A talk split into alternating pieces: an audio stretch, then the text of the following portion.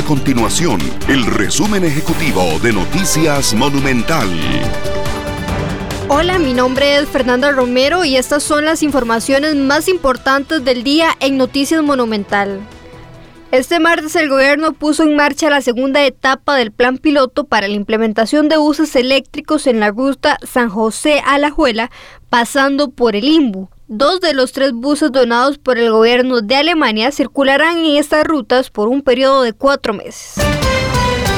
En apenas tres días, más de 6.200 personas firmaron virtualmente una petición para urgirle al gobierno que flexibilice la restricción vehicular sanitaria y que implemente la vacunación contra el COVID-19 en horario 24/7.